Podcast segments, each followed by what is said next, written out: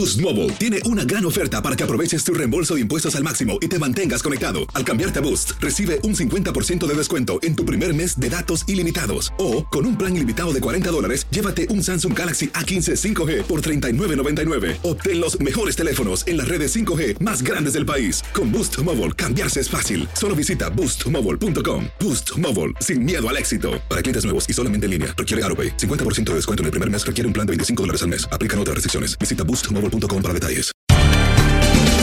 Bienvenidos al podcast de Buenos Días América, la revista radial más completa para los hispanos. Política, salud, economía, tendencia y deporte son algunos de nuestros temas. Bienvenidos.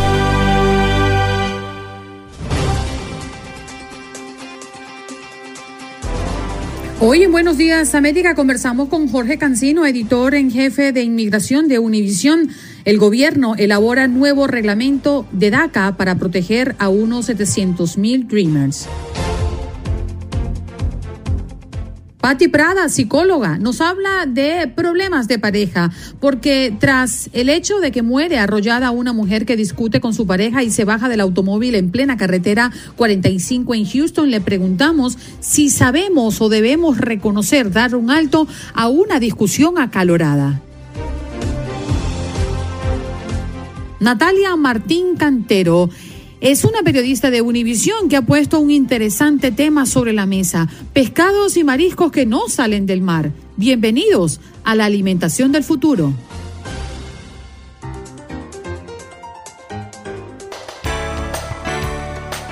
Bueno, recuerden ustedes que nuestro número en cabina está a su disposición. Pueden llamar cuando quieran a interactuar con nosotros, a responder nuestra pregunta del día o a traernos algún tema en mesa. 1-833-867-2346. De inmediato nos vamos con Jorge Cancino, quien es director de, mm, inmigración de nuestra plataforma digital de Univisión. Jorge, gracias por estar con nosotros. Muy buenos días. Andreina, buenos días. Gracias por la invitación.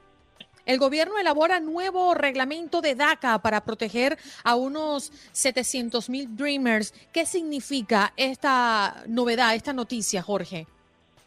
A ver, eh, para dar un poco de contexto, eh, en 2018 eh, varios estados encabezados por Texas demandaron DACA por ser ilegal y por no haber cumplido con la ley de procedimiento administrativo. ¿Esto qué significa? Que antes de aprobar cualquier tipo de medida como, esta, el gobierno debe hacer una publicación en el registro federal, abrir un comentario público entre 30 y 60 días, tomar en cuenta al término de ese plazo el comentario del público, publicar una regla final y recién ahí eh, comenzar a aplicar una medida ejecutiva. En el caso de DACA no se cumplió en la totalidad con este procedimiento y por esa razón los estados demandaron. Pero ojo, no solamente el gobierno de Obama, no cumplió con ese procedimiento, sino que el gobierno de Trump, al momento de cancelar DACA en 2017, tampoco lo hizo de esa misma manera. Es decir, no lo publicó previamente su decisión de quitarlo en el registro federal, por lo tanto, las cortes posteriormente dijeron que había sido una violación del APA, la, ley de procedimiento administrativo, y por esa razón entonces había sido caprichosa la, retirada de DACA.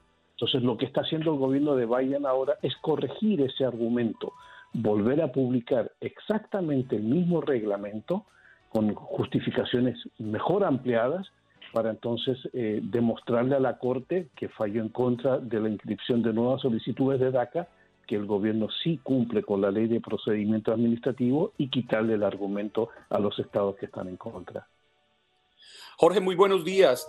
Una vez más, bienvenido a esta su casa. Gracias. Son más o menos 700 mil los jóvenes que quedarían protegidos, pero la pregunta que uno se hace es, ¿por cuánto tiempo? porque esto parece una puja de nunca acabar entre republicanos y, y demócratas que parecieran querer tener de trofeo la posibilidad de mantener o deportar a unos jóvenes que no conocen un mundo distinto a Estados Unidos, que llegaron aquí sin haberlo pedido, que muchísimos de ellos solamente hablan inglés, pero que realmente, si fueran legalizados, aportarían económicamente grandes cantidades a esta nación para hacerla todavía mucho más grande? Juan Carlos, suena como, como un poder supremo, ¿no? Tener la capacidad de decidir quién se queda, quién se va.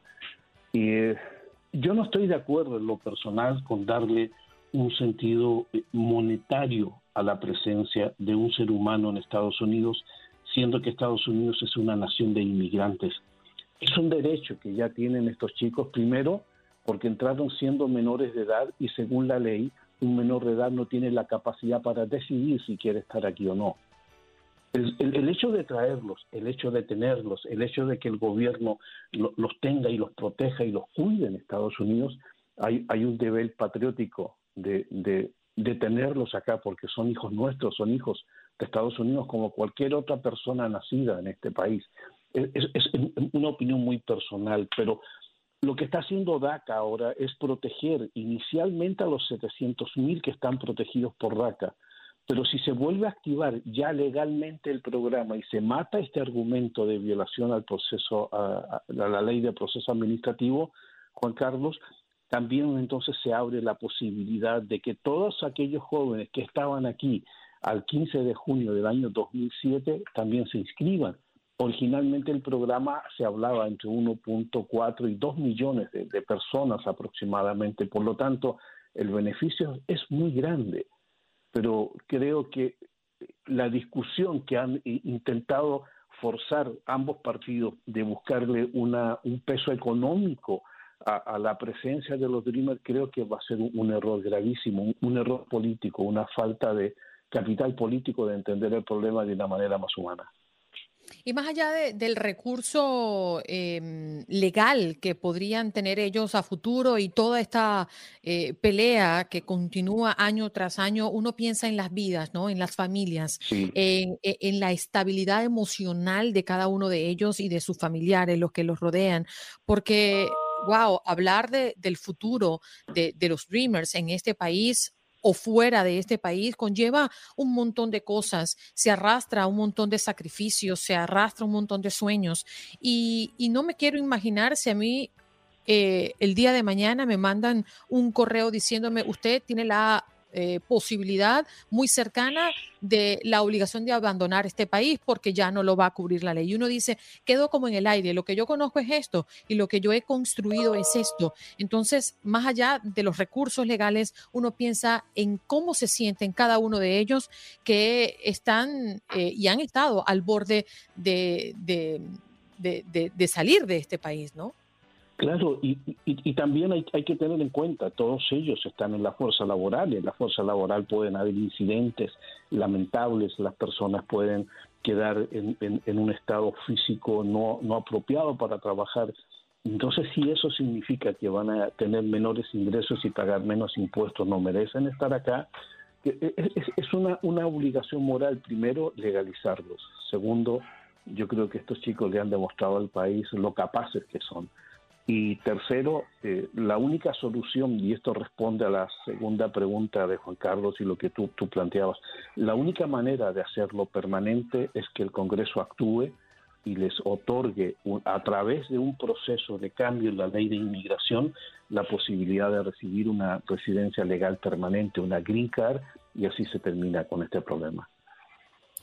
Jorge, le queda uno el sinsabor de que vamos de pañitos de agua tibia en pañitos de agua tibia, que el problema de los inmigrantes, independiente de sean dreamers, trabajadores esenciales, de su nacionalidad, simplemente por el hecho de ser indocumentados, no, no, no sé si el término sea que no los toman en serio, porque finalmente les dan un DACA que puede ser removido fácilmente o bloqueado y entran a vivir una angustia les dan un TPS a diversas nacionalidades por 18 meses, por dos años, y vuelve nuevamente la angustia, la puja política. ¿Qué nos está haciendo falta en el país para tener una salida real, una salida verdadera, para que estas personas dejen de estar mirando hacia atrás, sintiéndose perseguidas por una nación que, que, realmente debería valorarlas en su total dimensión? Salirnos del, populismo. Yo creo que el, daño más grande que se le está haciendo a la democracia estadounidense es el populismo.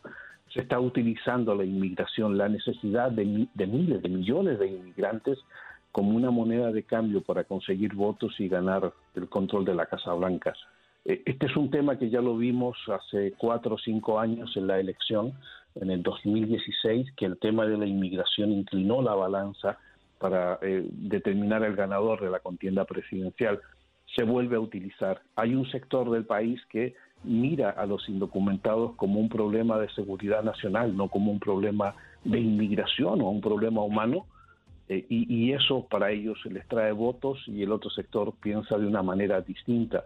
Pero hasta que no haya un acuerdo entre ambos partidos para que de manera bipartidista lleguen por fin a una solución y no solo el problema migratorio, está el problema de cambio climático, eh, tenemos el problema de la sequía en la costa oeste que es gravísimo y no se están tomando muchas cartas en el asunto. Sí, señor, tantas aristas. Estados Unidos, si quiere cambiar, va a tener que llegar a acuerdo bipartidista. Lamentablemente tenemos que despedir, nos agarra el corte. Muchas gracias por estar con nosotros esta mañana como siempre, Jorge. Gracias por la invitación. Allí escuchaban a Jorge Cancino, editor principal de inmigración de Univisión. Ya regresamos. Bueno, vamos con un tema y cambiando de tema, por supuesto, eh, que a mí me llamó poderosamente la atención porque cuando hablamos de alimentarnos, de qué es lo correcto. Todo lo que tiene que ver con comida le llama la atención, pero me culpa a mí. No, no, yo sé que a usted le llama mucho la atención, pero cuando hablamos de saludable, usted como que arruga un poco la carita, ¿no? Y dice, ¿por qué yo? ¿Por qué a mí? Pero, pero bueno, eh, vamos a hablar justamente de la alimentación del futuro. Y es que hay un reportaje hecho por nuestra periodista Natalia Martín Cantero que habla de justamente de los pescados y mariscos que no salen del mar. Dice, bienvenido a la alimentación del futuro. Y yo quiero preguntarle a, a Natalia, ¿Cuál es la alimentación del futuro? Muy buenos días. Hola, ¿qué tal? Buenos días. Pues la alimentación del futuro será eh, a buen seguro eh, diferente de la carne, eso, eso seguro, y de la carne y del pescado. Eh, cada vez estamos más buscando más alternativas que pasan por las hamburguesas vegetarianas y veganas que ya todo el mundo conoce, pero pronto seguramente le tocará el turno al pescado que estará hecho en laboratorio o a base de, microalgas, eh, pero pero no pescado del no pescado del mar. Wow, Natalia, ¿y de cuánto tiempo estamos hablando? O sea, ya estamos eh, eh, a vísperas de tener esto en nuestros en nuestras vitrinas, en nuestros mercados, o está en proceso de investigación. Bueno, eh, ya, ya se puede probar, ya hay algunas empresas que, que lo están empezando a comercializar. Todavía no en laboratorio, no me refiero al pescado que se hace con células, ese todavía no tiene, no está probado y tardaremos un poquito en verlo en el restaurante, pero el, el pescado que se hace con eh, microalgas, eh, por ejemplo, ya se está comercializando y, bueno, ya, ya se puede probar. Por ejemplo, salmón. Eh, yo no lo he probado, así que no sé, no sé qué tal será. pero, pero sí, ese será el futuro. por no hablar de insectos que también se están comenzando ya a comercializar. Por ejemplo, grillos o chapulines, como le dicen en México. Eh, alimentos con harina hecha, hecha a base de insectos, eh, con algas y por supuesto el tofu, el seitán, etcétera. Ese será el futuro. Está, está bastante claro que la carne dejaremos de consumirla, eh, esperemos, dentro de no mucho tiempo, por lo menos reduzcamos bastante el consumo porque es muy perjudicial tanto para nosotros como para el planeta. Mm. Fíjate, Natalia, eh, que mm, yo sí experimenté hace poco unas carnes de hamburguesa a base de plantas. La compré en un supermercado acá en los Estados Unidos y lo hice con el interés, primero, de saber, ¿no? Porque mucha gente habla de eso y dicen que es delicioso. Y también porque quise engañar a mi esposo a ver qué tal le sabe, porque él es un catador de hamburguesas, de hamburguesas de la de verdad. Entonces, pues, ese día preparé unas hamburguesas con esa carne eh, eh, a base de plantas. Y no sabes lo divino que quedó eso. O sea, él no se enteró. Él lo que me decía es que la carne sabía diferente. Pero yo le decía, ¿pero sabe mal? me dice, no, no, no, sabe rica, sabe, está, está chévere, está bien. E intenté no ponerle tocineta, o sea, no, no envenenarla, ¿no? Sino más bien hacerla sana. Y le encantó. Y le dije después que se la comió, es carne a base de plantas. Y se me quedó viendo, ¿a base de plantas? Y le dije, pues sí. Y, resulta que, me, quedó gustando. Y, digo, es un tema de conciencia, es un tema de experimentar, así como nos pasa con, eh, con, las opciones de leche, por ejemplo, eh, no animales, como las bebidas vegetales de almendras o a base de avena. Yo creo que también es la, la oportunidad que nos damos cada uno de nosotros de experimentar, ¿no te parece, Natalia? Sí, así es. en cuanto a las hamburguesas de mentira o falsas, eh, ya tenemos un montón de opciones como The Impossible Burger o Beyond Burger que realmente se parecen mucho al producto real hasta el punto de que hay gente que, los prefiere. Eh, quizá ese fue el caso de tu esposo.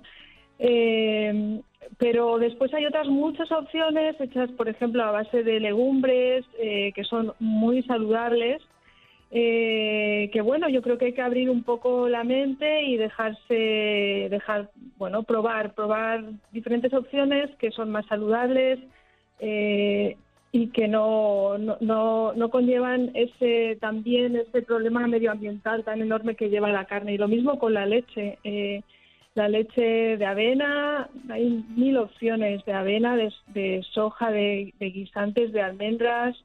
Eh, creo que es cuestión de probar y de, y de ir poco a poco reduciendo el consumo de productos animales y viendo que quizá incluso hasta lo prefieres. Yo ya no tomo leche de vaca porque me ha dejado de gustar. Eh, así que yo creo que hay que abrir un poco la, mente y, dejarse llevar, probar, probar otras opciones. Eh, quizá no llegar, no estamos todavía la mayoría de nosotras preparadas para probar la harina de grillos pero, pero bueno, las hamburguesas. harina de grillo. Ay, ay, ay, harina de, grillo, de chapulines, eso yo todavía no me atrevo, pero desde luego con hamburguesas hay muchas opciones que están buenísimas y, y, a veces cuesta incluso diferenciarlas de, de, la carne de res. Fíjese, Natalia, que yo, yo soy dado a, a probar algunas cosas.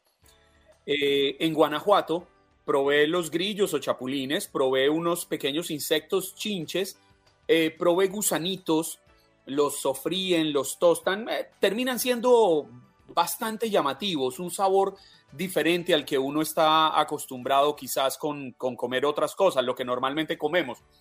Sin embargo, también he probado las hamburguesas a base de vegetales. A mí no me pasó lo del esposo de Andreina. Eh, yo, pues, entre otras cosas, porque yo sabía lo que estaba preparando. No digo que sean mal, eh, me, han parecido ricas, me parecen una opción interesante. Incluso probé una hamburguesa de quinoa que me pareció deliciosa, pero deliciosa.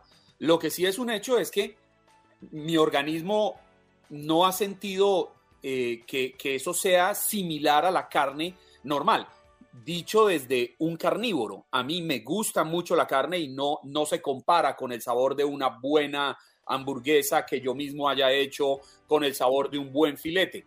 Por eso quería preguntarle, Natalia, ¿usted en su vida regular eh, tiene algunas eh, tendencias a ser vegetariana, vegana? ¿Le gusta o qué la llevó a, a buscar investigar este tema?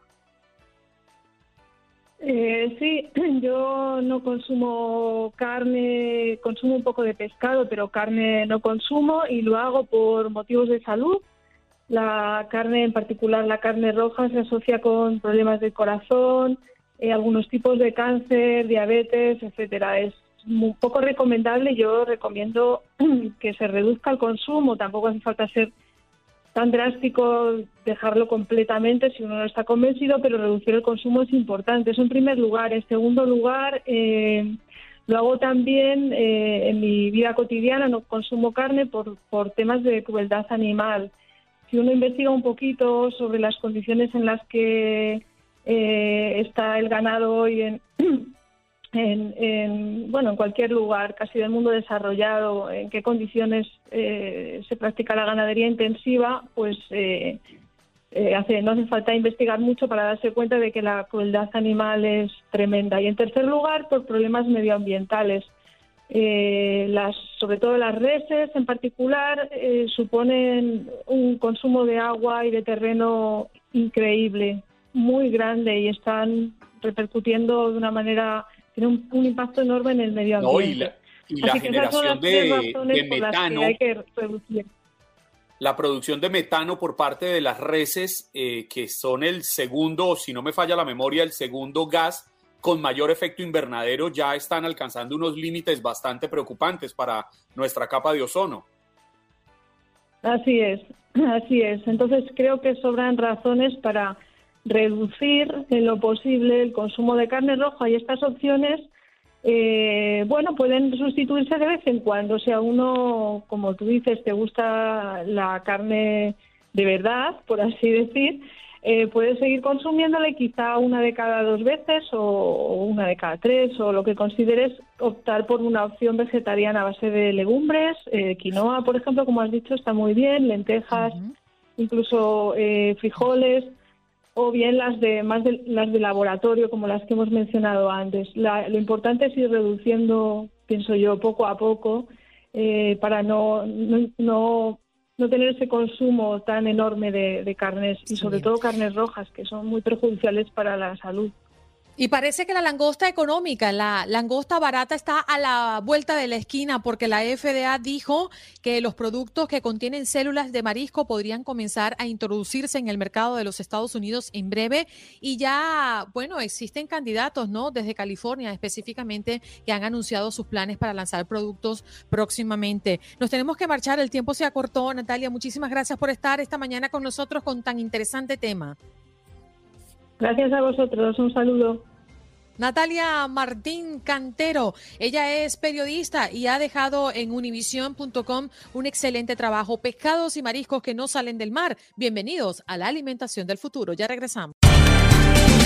Estás escuchando el podcast de Buenos Días América, la revista radial más completa para los hispanos. Escúchanos en las diferentes plataformas: Euforia, Spotify, TuneIn y iHeartRadio. Tu DN Radio. Vivimos tu pasión. Hacer tequila, don Julio, es como escribir una carta de amor a México. Beber tequila, don Julio es como declarar ese amor al mundo entero. Don Julio es el tequila de lujo original, hecho con la misma pasión que recorre las raíces de nuestro país. Porque si no es por amor, ¿para qué?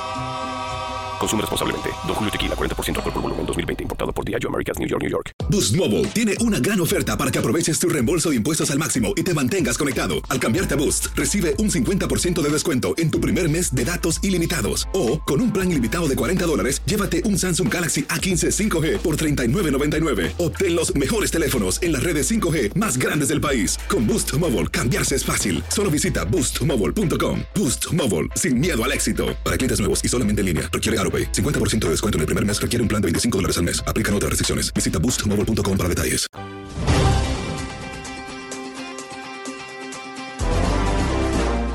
Nos vamos de inmediato con nuestra próxima invitada y justamente para abordar nuestro tema del día. Y es que mm, ya está con nosotros Patti Prada, quien es psicóloga. Muy buenos días. Eh, doctora, ¿cómo está? Bienvenida.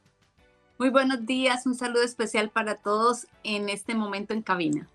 Gracias. Problemas de pareja. Y es que estamos tomando como referencia un caso que se dio en Houston. Eh, fallece una mujer que discute con su pareja y se baja del automóvil en plena carretera 45. Las autoridades están investigando la muerte de esta mujer, pero todo parece indicar que discutió con su pareja, abrió la puerta y se lanzó y la atropellaron y posteriormente falleció. Las consecuencias ¿no? que pueden traer una discusión acalorada y fuera de control.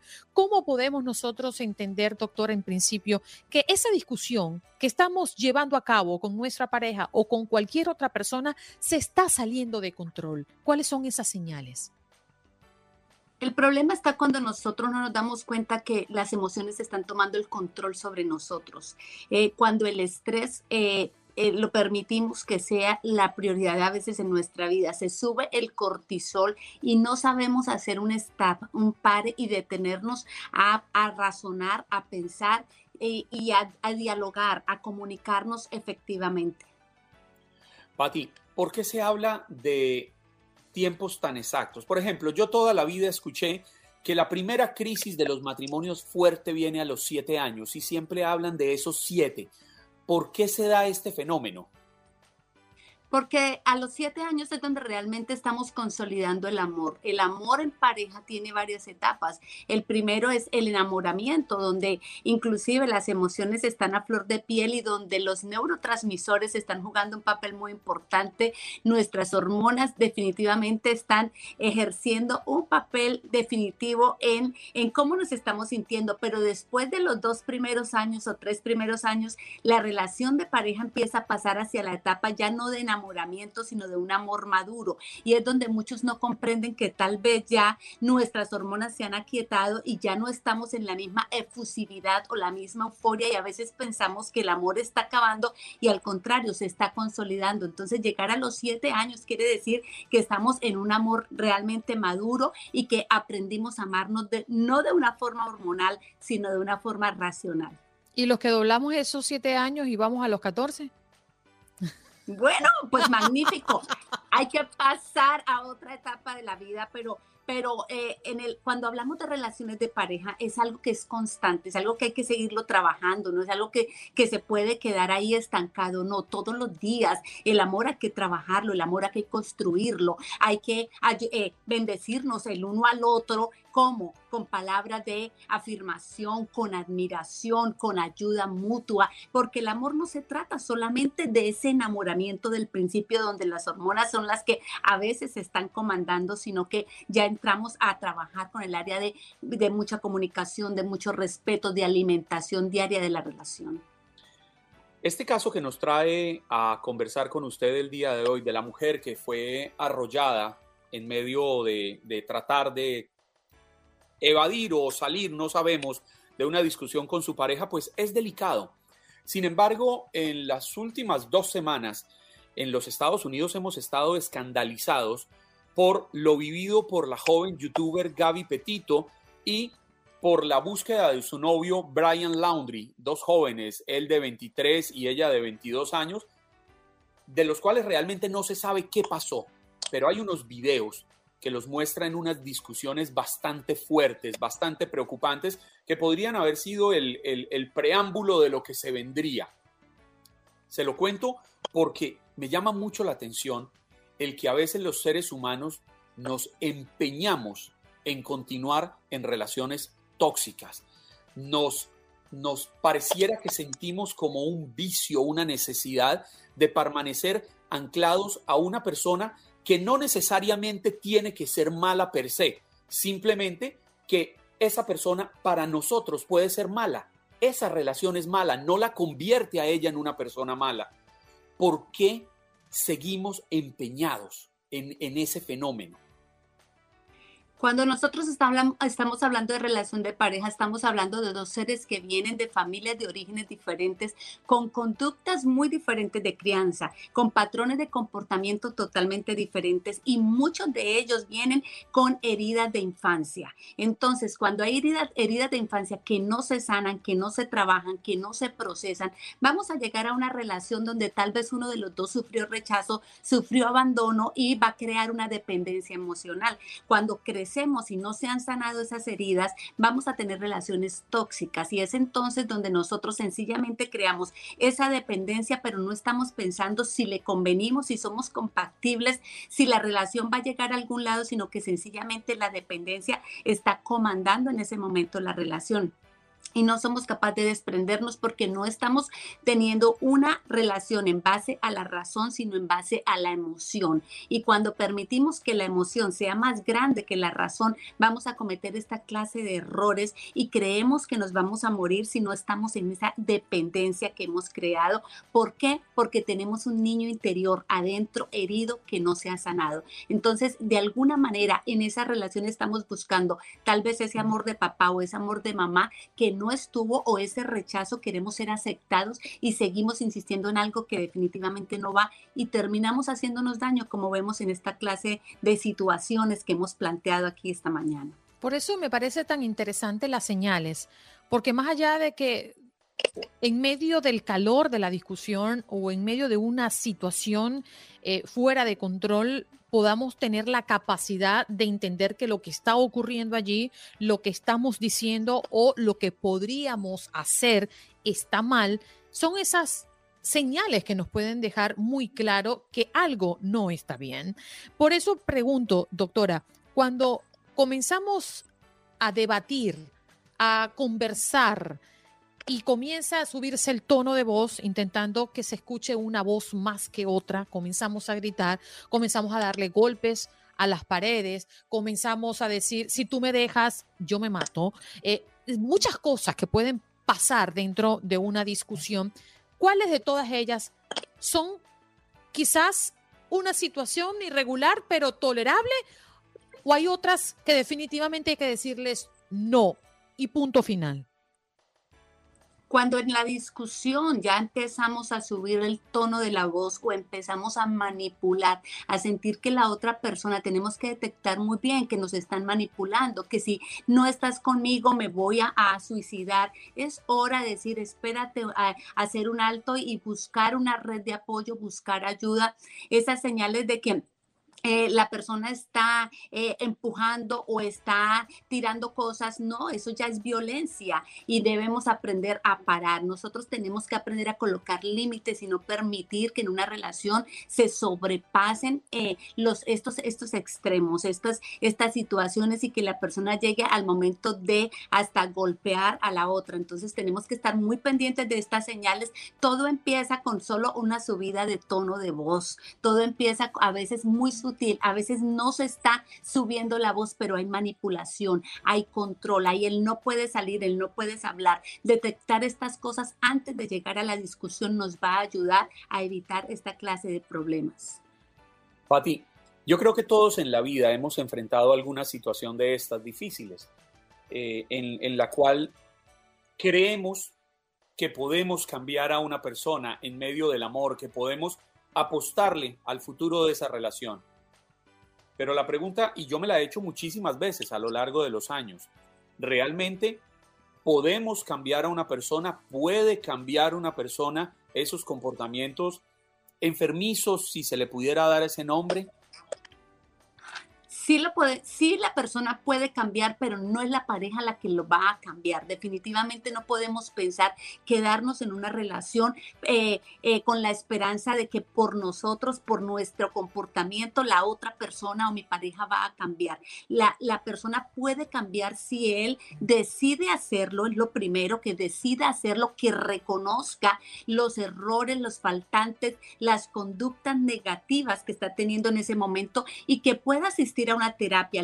Claro que sí hemos podido ayudar a muchísima gente, hemos visto transformación en eh, personales y también en, en relaciones de parejas que han salido adelante, han podido sanar, pero si no se sanan esas heridas emocionales de infancia, si no se cambian conductas, definitivamente no vamos a ver cambios. Pero no es bueno quedarse en una relación esperando 15, 20 y 30 años a que una persona cambie mientras nos destruimos más mutuamente. Lo mejor es decir, vamos a darnos un tiempo y vamos a ir a terapia Toda, toda, pareja que quiera iniciar terapia también debe haber una terapia individual, aparte de la terapia de pareja para poder hacer los cambios y transformaciones individuales, porque muchas veces queremos exigir mucho a la otra persona y no nos damos cuenta que nosotros también tenemos mucho que ver en que en lo que sacamos negativo de la otra persona. Entonces, pero sí se puede cambiar definitivamente que sí.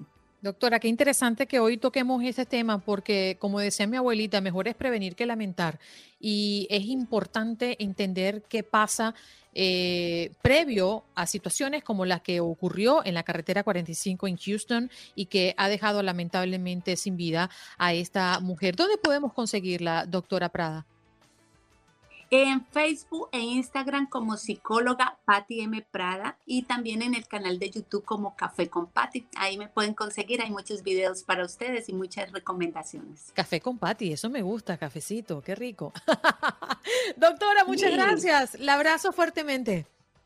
Igual, abrazos para ustedes y para toda la comunidad que nos ha oído esta mañana. Bendiciones a todos. Pati Prada, psicóloga, hoy nos acompañó para tocar nuestro tema que hoy es nuestro tema del día. Y usted puede comunicarse con nosotros al 1-833-867-2346. Tenemos a Armando desde Nueva York. Adelante, Armando. ¿O no lo tenemos? Ay, ay, ay, ay, ay. Me metí en camisas de once varas, creo que nos vamos al corte. Ya vamos contigo, Armando. Prometido. Si estás allí, quédate en la línea. Ya vamos contigo. 1-833-867-2346. Ese es nuestro número en cabina. Esto es Buenos Días América de costa a costa. Y vamos hasta las 10 de la mañana, hora del este. Gracias por acompañarnos en nuestro podcast. Buenos días América. Y recuerda que también puedes seguirnos en nuestras redes sociales. Buenos días AM en Facebook y en Instagram. Arroba Buenos días América. AM. Nos escuchamos en la próxima. Boost Mobile tiene una gran oferta para que aproveches tu reembolso de impuestos al máximo y te mantengas conectado. Al cambiarte a Boost, recibe un 50% de descuento en tu primer mes de datos ilimitados. O, con un plan ilimitado de 40 dólares, llévate un Samsung Galaxy A15 5G por $39.99. Obtén los mejores teléfonos en las redes 5G más grandes del país. Con Boost Mobile, cambiarse es fácil. Solo visita boostmobile.com. Boost Mobile, sin miedo al éxito. Para clientes nuevos y solamente en línea, requiere AroPay. 50% de descuento en el primer mes requiere un plan de 25 dólares al mes. Aplican otras restricciones. Visita boostmobile.com para detalles.